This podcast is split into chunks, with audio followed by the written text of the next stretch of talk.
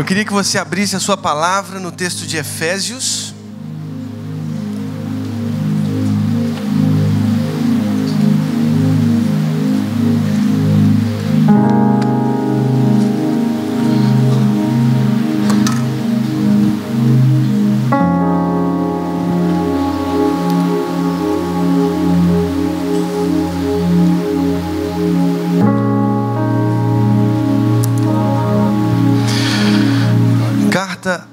Efésios. A minha ideia era, era percorrer todos os capítulos desse texto, mas é, é muito difícil, né? São muitos textos, são muitas, são muitas ideias, e eu queria que já projetasse o tema que temos para essa manhã. A luz do mundo. A luz do mundo. Nós vamos ler alguns capítulos, alguns versos é, do texto de Efésios, tentando compreender qual é essa luz. Qual é a luz do mundo? Qual é a luz do mundo? Eu queria que você fechasse os seus olhos nesse momento e fizesse uma oração. Uma oração sincera diante de Deus. Ontem eu fiz isso aqui no culto dos jovens, no Summer Festival que começou ontem. Eu queria que agora, nesse momento, você se imaginasse numa mesa de café da manhã. Parou para pensar nisso? Você preparou o café. De manhã é tão bom sentir o cheiro do café. Você esquentou o leite, colocou a manteiga sobre a mesa. Você espremeu um suco de laranja, fez alguns ovos mexidos. E sabe quem assentou nessa mesa? Jesus. Que bom, hein? Então Jesus está sentado em frente a você.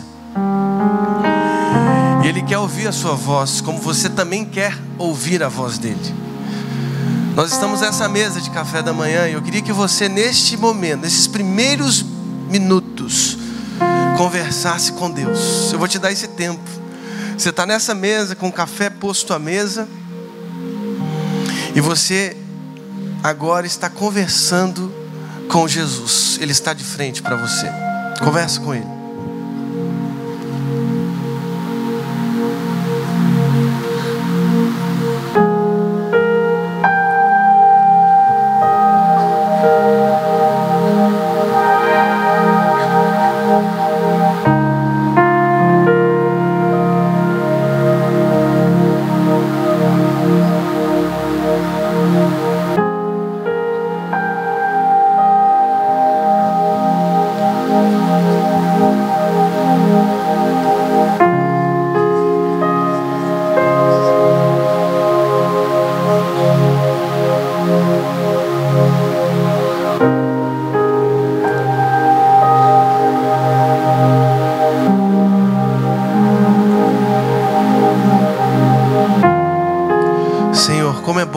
Nessa mesa contigo, tomar esse café contigo.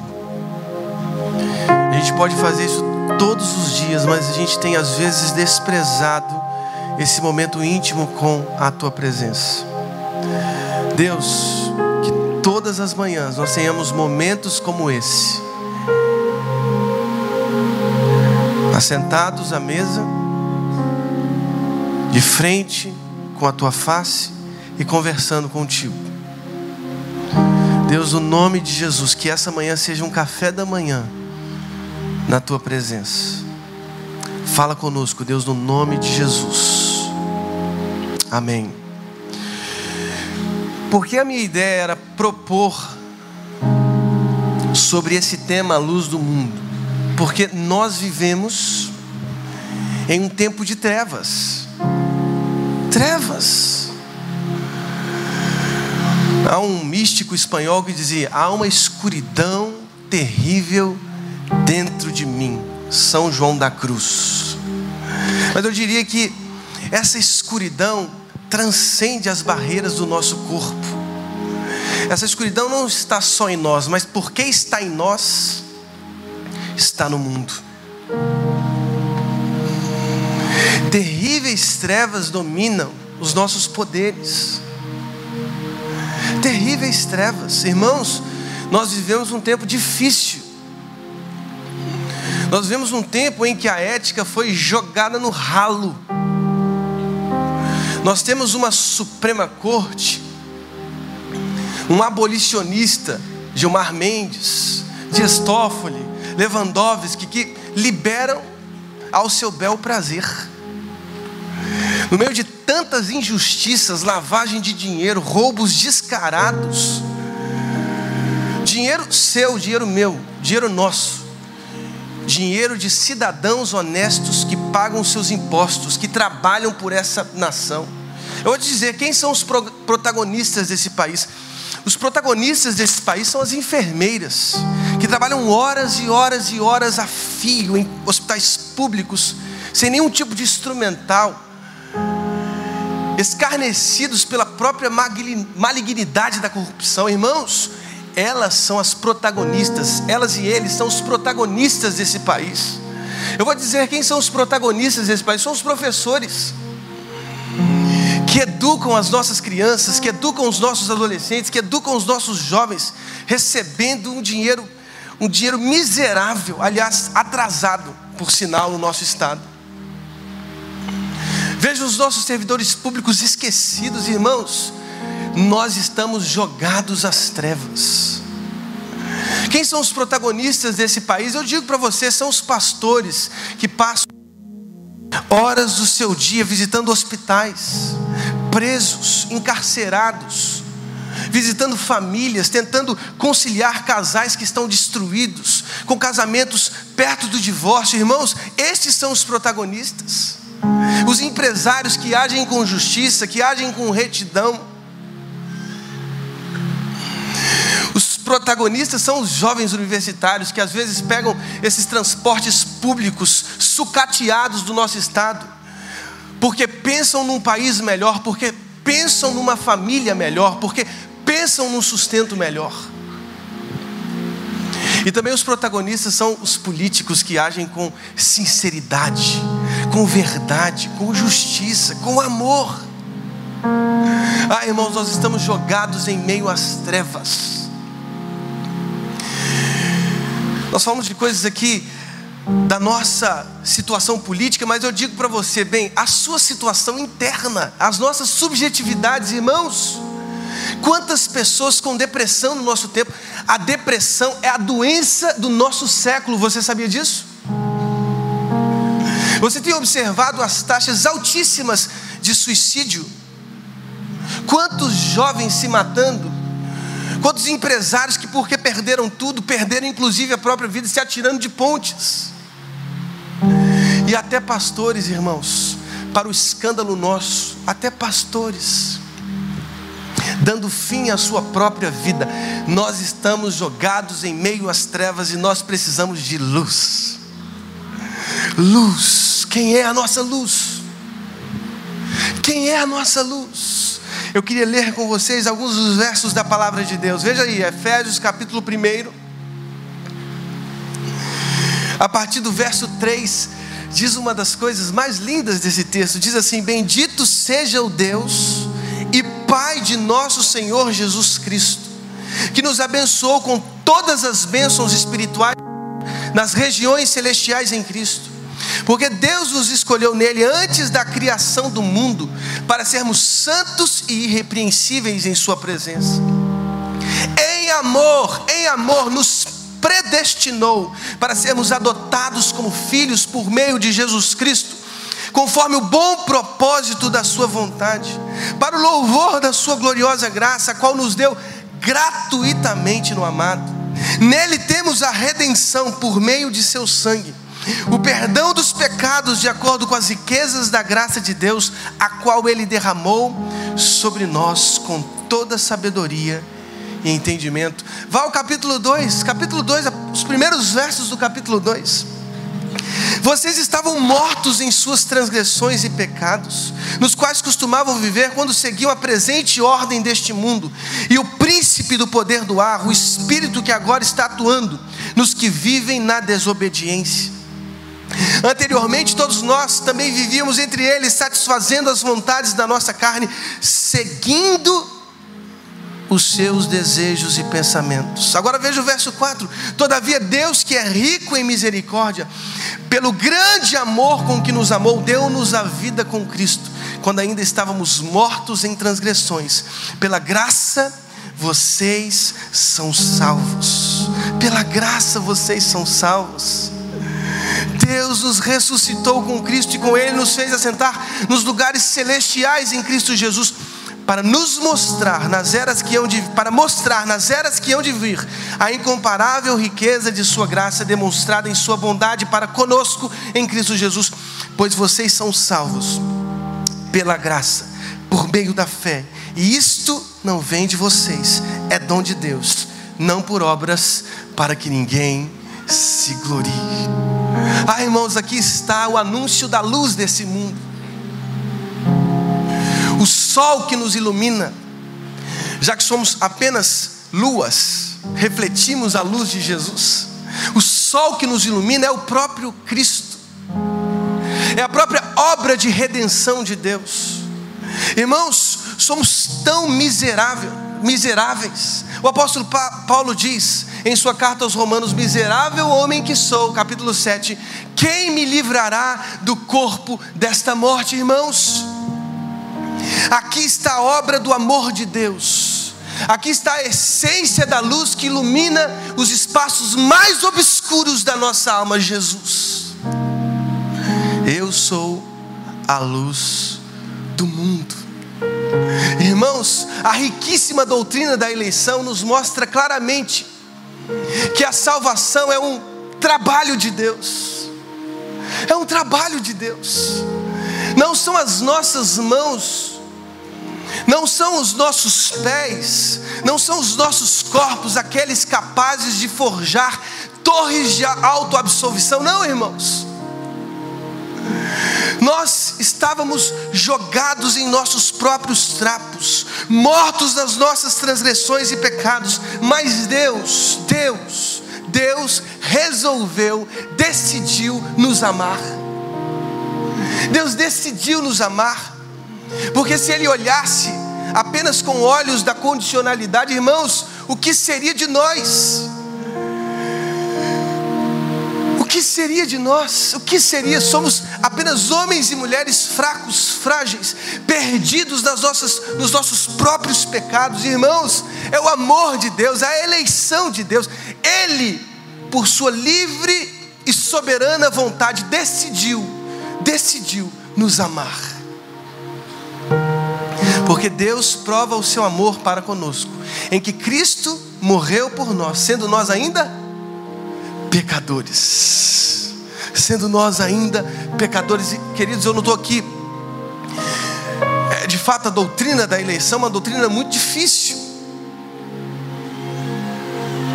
Há milênios discutimos porque há uma tensão, uma tensão guardada no Novo Testamento. O Novo Testamento não se esquiva dessa tensão. A tensão entre a livre, livre e soberana vontade de Deus, a decisão soberana de Deus e o livre arbítrio humano.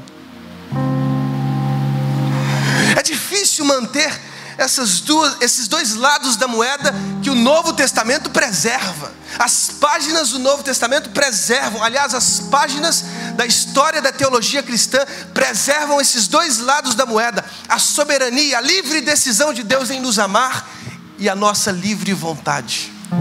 É difícil, difícil, irmãos, é difícil. Há uma tensão esquisita dentro de mim e dentro de todos os leitores da vida Quão difícil é entender a soberana vontade de Deus e o nosso próprio livre-arbítrio. Lutero quase caiu numa linguagem complicada que é o necessitarianismo. Sabe o que é isso? Uma teologia, uma, um pensamento segundo o qual todas as decisões, as mais secundárias do dia a dia, como tomar café em determinada hora, são obras de uma, vamos dizer assim, um destino construído pelas mãos de Deus.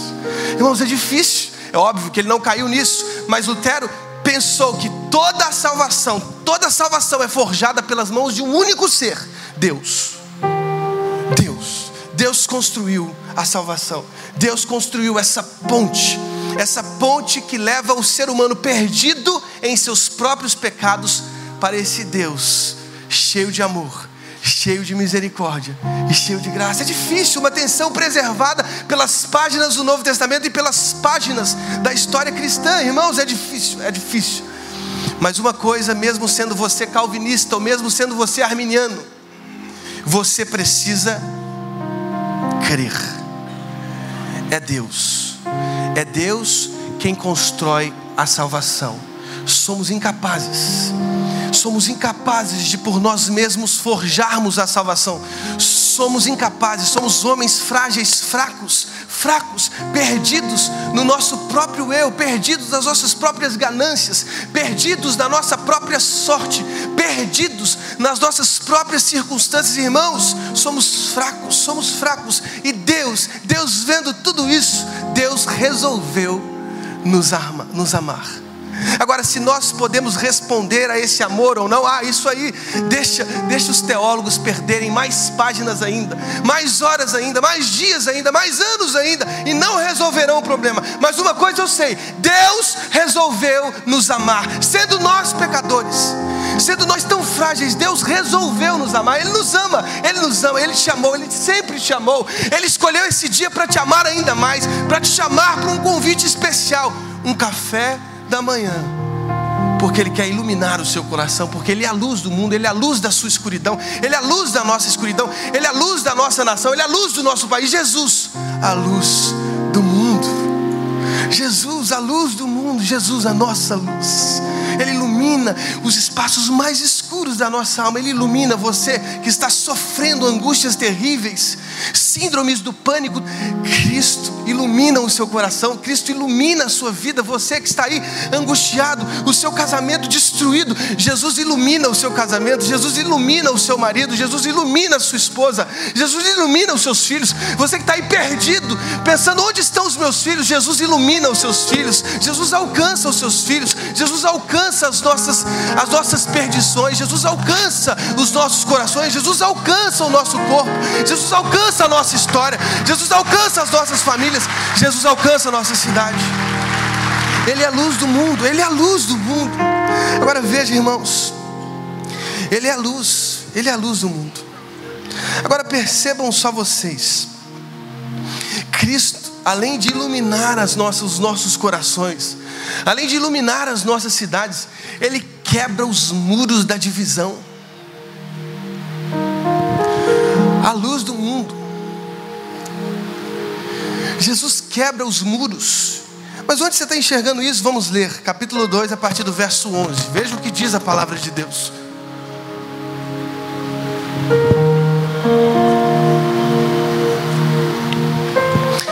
Capítulo 2, a partir do verso 11. Portanto, Lembrem-se de que anteriormente vocês eram gentios por nascimento e chamados incircuncisão pelos que se chamam circuncisão, feita no corpo por mãos humanas, e que naquela época vocês estavam sem Cristo, separados da comunidade de Israel, sendo estrangeiros contra as alianças da promessa, sem esperança e sem Deus no mundo. Mas agora, veja aí a força da palavra de Paulo. Mas agora em Cristo Jesus, vocês que estavam longe foram aproximados mediante o sangue de Cristo. Meu Deus, que forte! Vocês que estavam longe agora foram aproximados, aproximados mediante o sangue de Cristo.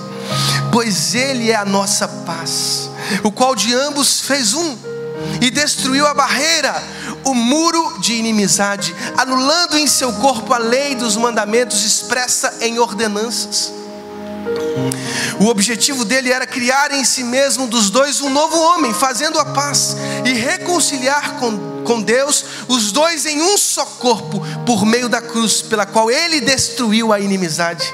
Ele veio e anunciou a paz a vocês que estavam longe, paz aos que estavam perto, pois por meio dele, tanto nós, tanto nós como vocês temos acesso ao Pai por um só Espírito. Portanto, veja aí a força da palavra de Paulo. Portanto, vocês já não são estrangeiros, nem forasteiros, mas concidadãos dos santos e membros da família de Deus edificados sobre o fundamento dos apóstolos e dos profetas, tendo Jesus Cristo como pedra angular, no qual todo o edifício é ajustado e cresce para tornar-se um santuário santo no Senhor. Nele vocês também estão sendo edificados juntos para se tornarem a morada de Deus por seu Espírito. Agora veja o que diz o verso 6 do capítulo 3. aliás, 5 e 6. Esse mistério, capítulo 3, versos 5 e 6. Esse mistério não foi dado a conhecer aos homens de outras gerações, mas agora foi revelada pelo Espírito aos santos apóstolos e profetas de Deus, significando que, mediante o Evangelho, os gentios são co-herdeiros com Israel, membros do mesmo corpo e co-participantes da promessa em Cristo Jesus. Você pode dizer um amém bem forte? Amém, irmãos. Em Cristo, não simplesmente as nossas mãos se tornam inoperantes, porque as nossas mãos são ineficazes. A lógica da justificação pelas obras está fadada ao fracasso e sempre esteve. Porque a lógica é a justificação em Cristo Jesus. Cristo é o justificador de todos nós. Cristo nos justificou.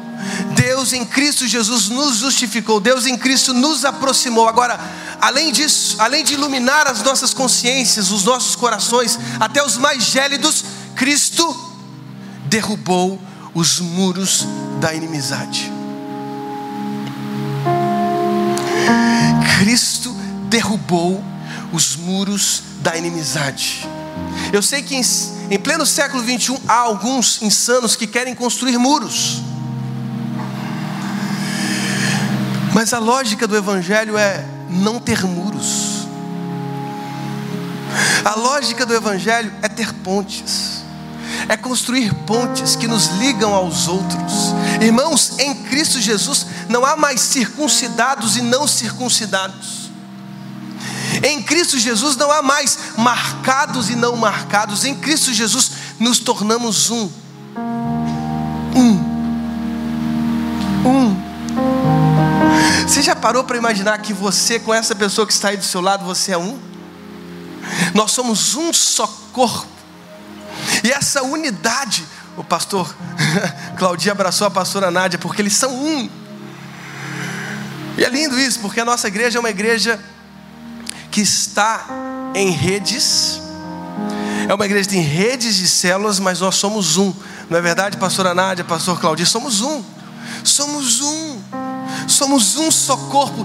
Deus quebrou em Cristo Jesus os muros da separação, nos tornando um, nos deixando a oportunidade de fazermos parte desse corpo. Na igreja de Jesus somos corpo de Cristo. A igreja de Jesus é o corpo de Cristo é o corpo de nós somos o corpo de Jesus. Não há mais separações. Não há mais muros que nos separam, apenas abraços sinceros, abraços fraternos, olhares verdadeiros, uma escuta, um acolhimento, um abraço. Irmãos, nós somos uma igreja, uma única igreja, a igreja de Jesus Cristo. E como é bom afirmar isso. Eu acho que nós precisamos, nesse tempo, corrigir um pouco dos nossos erros. Eu me lembro de ter lido um livro chamado Liderança Corajosa, de Bill Hybels, que ele fala sobre o poder da igreja local na história. E de, de fato, esse, esse livro influenciou toda a liderança evangélica, toda a liderança evangélica. Mas eu acho que nós agora precisamos para além dessas localidades, dessas igrejas locais, desses nomes, dessas barreiras denominacionais, desses nomes de igreja, nós precisamos compreender que sim, há uma importância na igreja local. Nós somos uma igreja local aqui na Barra, somos uma igreja local em Nova Iguaçu, somos uma igreja local em Vargem Grande, somos uma igreja local em Cordeiro, somos uma igreja local em Orlando, somos uma igreja local na Zona Sul. Sim, de fato somos, mas mais do que isso, somos a igreja de Jesus, espalhada pela face da terra. Não há separações denominacionais, mas, pastor, há tantas doutrinas. Rasguem as doutrinas, rasguem essas hipocrisias que nós construímos pela nossa vã intelectualidade e nos abracemos no amor de Jesus, porque o que nos une é o amor de Jesus. Nós somos uma igreja só, a igreja de Jesus, que espalha o amor de Deus, que espalha a graça de Jesus. Somos uma igreja, uma igreja só, irmãos. Se nós nos atentássemos para isso, teríamos tão menos soberba, tão menos ganância nos nossos próprios arraiais, porque às vezes nos afirmamos cristãos, mas nos esquecemos da oração de Jesus: Pai, que eles sejam um. Pai, que eles sejam um. Porque há uma condição para que eles conheçam a face de Deus: que sejamos um. Será que é possível ser um com os nossos irmãos assembleianos? Será que é possível ser um com os nossos irmãos presbiterianos? Será que é possível ser um com os nossos irmãos metodistas? Será que é possível, irmãos? Será que é possível? Quebremos então a partir de hoje todos os muros doutrinários que nos tornam mais feudos religiosos do que na igreja de Jesus. Nós somos um corpo, somos um corpo, o corpo de Jesus, e só temos um, uma cabeça. Essa cabeça é quem? Jesus Cristo. Ele é a nossa cabeça, Ele é o nosso líder, Ele é o nosso líder, Ele é o nosso Deus. Ele morreu na cruz por nós. Irmãos, nos juntemos aos outros na proclamação do Evangelho de Cristo, na proclamação do Evangelho de Jesus. Agora, irmãos, eu queria terminar minha palavra hoje com mais uma, uma observação importante da carta aos Efésios. Os procedimentos dos filhos da luz, veja só. Nós estamos falando sobre a luz do mundo e entendemos que a luz do mundo é Jesus. Não operamos mais nessa lógica mesquinha das obras. Não, cremos na justificação pela fé. Pela graça sois salvos mediante a fé. Isto não vem de vós, é dom. Vamos falar de novo? Pela graça. Vamos falar de novo, vamos lá, vamos lá. Pela graça sois salvos mediante a fé. Isto não vem de vós, é dom para que ninguém para que ninguém se glorie. Nós já entendemos que não podemos mais operar na lógica das obras, porque as nossas mãos só constroem os nossos suicídios. Porque as nossas mãos só constroem as nossas guilhotinas. Porque as nossas mãos só constroem tristezas, decisões erradas. Mas já que não operamos na lógica das obras e operamos pela fé, Abraão creu em Deus e isso lhe foi imputado como justiça. Abraão creu em Deus. Nós operamos na lógica dos que creem. Abraão, contra toda esperança, em esperança creu, tornando-se assim pai de multidões. Essa é a nossa lógica, a lógica da fé. A justificação pela fé, nós somos aqueles que cremos em Jesus, cremos em Deus, nosso Pai, o nosso Senhor. E já que entendemos que além de iluminar as nossas no, os nossos espaços vazios, escuros dentro da nossa alma, Cristo derrubou em si mesmo todas as muralhas das indiferenças. Não há muros mais que nos separam, apenas pontes, pontes que nos tornam um com os outros, os outros mais diferentes que podemos imaginar, nos tornamos um com eles. Um com eles. Imagina você, sábio da moral, tão seguidor de, da, da, da ética judaica. Ah, você, você se tornou um com a mulher mais esquecida em sua prostituição. Como é bom saber que eu sou um e posso ser um com ela. Como é bom saber que eu posso ser um com as pessoas que estão agora encarceradas, não pelo Evangelho, mas por suas próprias injustiças. Eu posso me tornar um com Ele. A nossa igreja, através de um irmão muito querido, irmão Marcelo, está nos presídios. Nos presídios, pregando o Evangelho. A nossa igreja, através da juventude Biwan, está no Degase de menores infratores, porque cremos que podemos nos tornar um com esses menores infratores. Amarrá-los em postes, porque esse não é o nosso chamado, essa não é a nossa vocação. Espancar criminosos, a nossa vocação é dar a eles a oportunidade que nós tivemos lá atrás de ser alcançado, não pelos nossos méritos, mas pelo amor de Jesus. É de dar a eles essa oportunidade. Não estou justificando os erros deles, mas dizendo que em Cristo, em Cristo, em Jesus, no Evangelho, eles têm uma nova oportunidade. Cristo quebrou os muros que nos separavam. Cristo quebrou os muros que separavam as raças, separavam as diferenças socioeconômicas. Cristo em si quebrou os muros. Somos um, nos tornamos igreja com Jesus, os que aceitam e confessam Jesus como Senhor. Mas há uma outra coisa que intriga um pouco o apóstolo Paulo na carta aos Efésios, que é o procedimento daqueles que são filhos da luz. Se somos iluminados pela luz de Jesus, nós precisamos ser luz. Jesus disse: Eu sou a luz do mundo, mas também disse: Vós sois a luz do mundo. Que incrível! O mesmo Cristo que disse acerca de si mesmo: Eu sou a luz do mundo, disse acerca de nós: Vós, vós sois a luz do. Qual é o procedimento daqueles que confessam Cristo como Senhor? Veja só, às vezes a gente lê os versos 8 e 9 do capítulo 2 sem ler o verso 10. Veja só, olha o que diz o verso 10. Aliás, vamos ler o 8, o 9 e o 10. Olha o que diz. Capítulo 2 diz: Pois vocês são salvos pela graça por meio da fé. E isto não vem de vocês, é dom de Deus. Não por obras para que ninguém se glorie. Aí ele diz: Porque somos criação.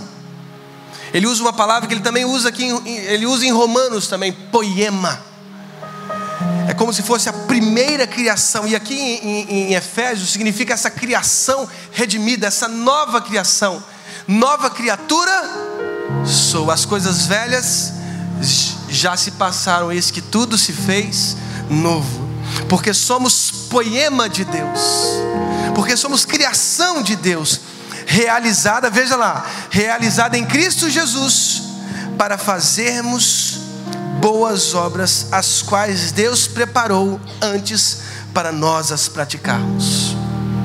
Porque somos criação de Deus em Cristo Jesus para fazermos boas obras. Para fazermos, a preposição que Paulo usa aqui é a preposição epi, que significa muito mais do que as obras como propósito da nova vida. Essa preposição que o apóstolo Paulo coloca aqui significa que as boas obras fazem parte da nova vida. As boas obras são a condição, as condições, é a condição de ser cristão. É a condição inalienável de ser cristão, é a essência dos que foram justificados, é a essência daqueles que foram iluminados. Somos criação de Deus, somos poema de Deus para fazermos, epi, para fazermos as boas obras, ou seja, a nossa essência, a essência dos que são iluminados por Jesus, a essência dos que foram resgatados, remidos pelo sangue de Cristo, são as boas obras. Por isso é, é, é fácil identificar os que foram justificados, entre aspas, porque pelo fruto nós os conheceremos.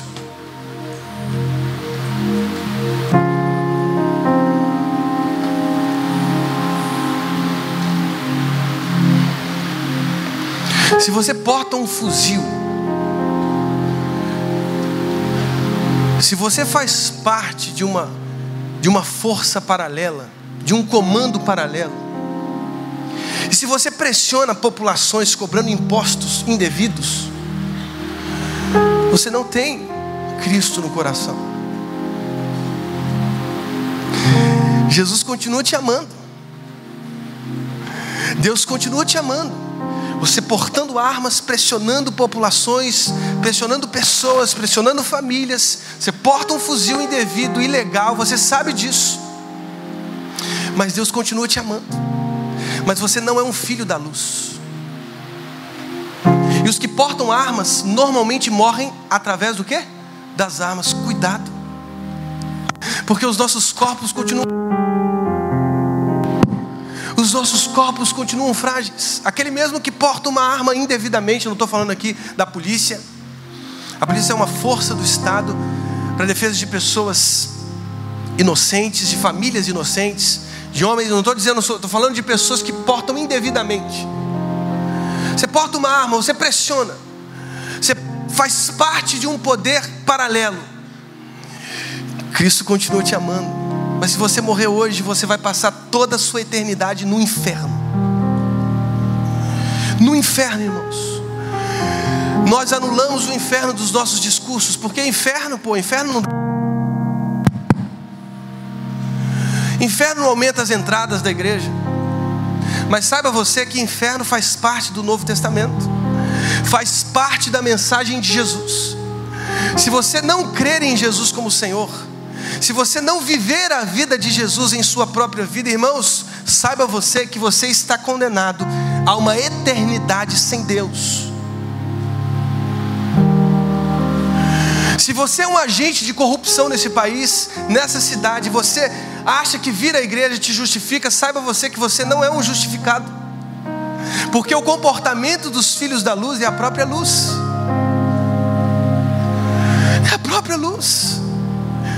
Se você acha que o seu status na sociedade te justifica, saiba você que não, porque o que justifica é Jesus.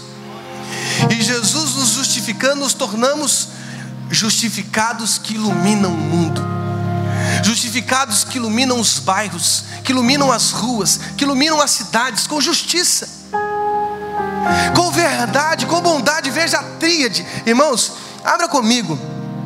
No capítulo 5 de Efésios, como eu queria ler todos os capítulos desse texto aqui, mas não dá tempo. Olha o que diz a partir do verso 8 do capítulo 5: Porque outrora vocês eram trevas. Irmãos, veja aí, eram trevas. Mas agora são luz do Senhor, vivam como filhos da luz, pois o fruto da luz consiste em toda bondade, justiça e verdade, e aprendam a discernir o que é agradável ao Senhor. Não participem das obras infrutíferas das trevas, antes exponham-nas à luz, porque aquilo que eles fazem oculto, até mencionar é vergonhoso. Mas tudo que é exposto pela luz torna-se visível, pois a luz torna visíveis todas as coisas.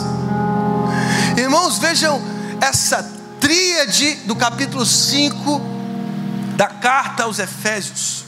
São os procedimentos do, dos filhos da luz.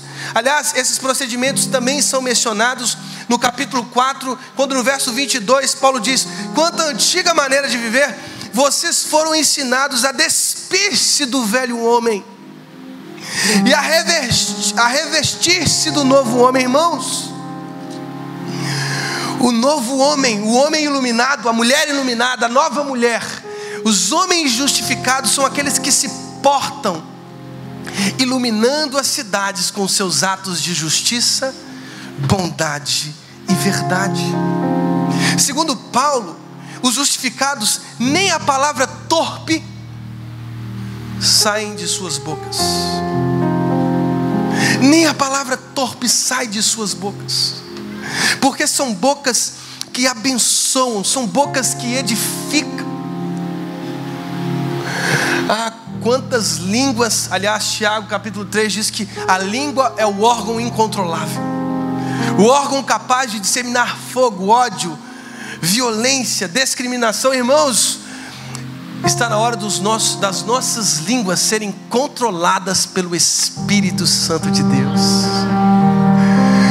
As nossas línguas serem línguas como um rio doce que espalha a doçura, que espalha a bondade, que espalha o amor, que espalha as boas profecias, irmãos.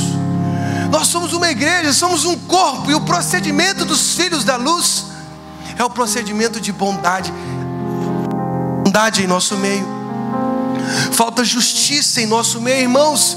Eu falo aqui com todo medo, com todo temor com todo tremor, porque eu sei, eu não sei quantas pessoas estão, estão aqui, quantas cabeças estão aqui, quantas histórias estão aqui, quantas vidas estão aqui. Eu não me porto como um santarrão que fica em cima dizendo: Ah, vocês estão todos condenados. Não, eu me porto como alguém justificado. Não havia nada em mim, nada em mim que dissesse Deus, então ele pode.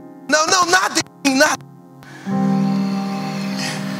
Mas uma coisa eu sei: os que são iluminados por Jesus se portam iluminando. Uma enfermeira justificada trabalha com justiça. Eu falo com carinho das enfermeiras porque minha mãe é enfermeira. Trabalham com justiça, com amor, com docilidade, atendem com carinho, com fraternidade. Os médicos também, os advogados operam em justiça, buscando a justiça da nossa cidade. Irmãos, os policiais agem, agem com justiça. Os políticos não são corruptos, os justificados. Não, não, eles não aceitam o dinheiro da ganância. Eles não, aceitam o, o, o da saúde pública, da educação, eles não aceitam isso porque eles são justificados, porque eles têm Cristo. Então é tão, é tão contraditório ver políticos orando a Deus, agradecendo pelo dinheiro da corrupção. Tão vergonhoso que eles foram capazes, esse microfone dá vontade de, de injustificá-lo no inferno. Hã? Tá melhor isso aí, né? Espero. Irmãos, somos justificados por Jesus. O nosso comportamento é outro. A palavra torpe não sai da nossa boca, sim as palavras que abençoam. Diga aí para a pessoa do seu lado: você é uma bênção em Jesus. Você foi vocacionado por Cristo para ser um filho de Deus. Abençoa aí, irmãos. Quantas pessoas estão aqui? Você que portava armas indevidamente, hoje você vai deixar todas as suas armas pelo amor de Jesus. Pelo amor de Jesus, você que aceitava o dinheiro da corrupção está aqui hoje, você em nome de Jesus, vai largar esse dinheiro. Você vai largar esse dinheiro, você vai viver uma vida em prol de Jesus, em prol do Evangelho. O próprio texto de Efésios diz: Você que furtava, não furte mais, mas com o salário do seu trabalho, com o fruto do seu trabalho, abençoe as pessoas que precisam. Comportamento dos filhos da luz? Justiça, bondade e verdade, irmãos. Nós somos criação de Deus, somos poema de Deus para fazermos boas obras. Meu coração está louco, louco de vontade para ir para a cidade de Cordeiro. O hospital de lá está parado, o parque de exposição parado, o cinema parado, uma cidade que parou tudo, irmãos. E nós vamos lá expor um filme, um cinema na praça. Talvez resgatando até o desejo deles, né, de fazer o cinema deles voltar a ser cinema. Nós vamos levar médicos, vamos levar dentistas, enfermeiros, enfermeiras, para poder fazer de tudo para amá-los, para amá-los, porque essa é a essência dos que são justificados. Eles portam com justiça, eles portam com bondade, eles portam com verdade. Nós estamos pensando em fazer um mapa da cidade através do Google Maps e a gente vai de rua em rua espalhar as duplas de evangelismo, batendo de casa em casa, em casa em casa, dizendo: Jesus é o Senhor das nossas vidas, Jesus é o Senhor dessa história, Jesus é o Senhor dessa cidade, Jesus é o Senhor dos nossos corações, porque esse é o nosso desejo. Vamos fazer atividades com crianças. Vamos chamar as crianças. Vamos fazer lanchinho para as crianças. E vamos mostrar que as nossas crianças não podem ser mais vítimas de pedofilia. Não, pode, não podem ser mais vítimas de exposições idiotas em museus de arte, arte moderna. Que exposição imbecil. Saímos de Rembrandt, Caravaggio, para vermos um corpo nu de um artista que se acha artista sendo tocado por uma criança. Irmãos, que depreciação da arte, é a morte da arte, a morte da arte, a morte da inteligência humana, tudo é justificado nesse mundo líquido, nesse mundo em que não há moral, em que não há ética, em que não há construções, não há, não há, não há verdade, não há justiça, não há bondade, mas nós não, nós que somos iluminados pela luz, nos portamos com bondade, nos portamos com justiça, nos portamos com verdade. E a partir de hoje, nós largaremos os nossos, as nossas armas, largaremos os nossos, as nossas línguas, largaremos os nossos ódios, largaremos a nossa santa inquisição para abençoarmos o outro o nosso próximo. Porque esse é o Evangelho, esse é o procedimento dos filhos da luz. Os filhos da luz iluminam. Os filhos da luz iluminam. Quer fazer uma coisa? Pega o seu celular. Escurece o templo. E eu vou te mostrar quem são os filhos da luz. Faz assim, ó, levanta o seu celular bem alto, apaga o templo, apaga, apaga, pode apagar isso aqui também. Blackout, irmãos, blackout. Não sei se existe isso aqui, ó. Algum amado apaga esse iluminador aqui? Esses são os filhos da luz. Vocês são os filhos da luz. Nós somos os filhos da luz. E nós vamos iluminar a cidade com amor, bondade, com justiça e com verdade, para a honra e glória do Senhor Jesus. Amém.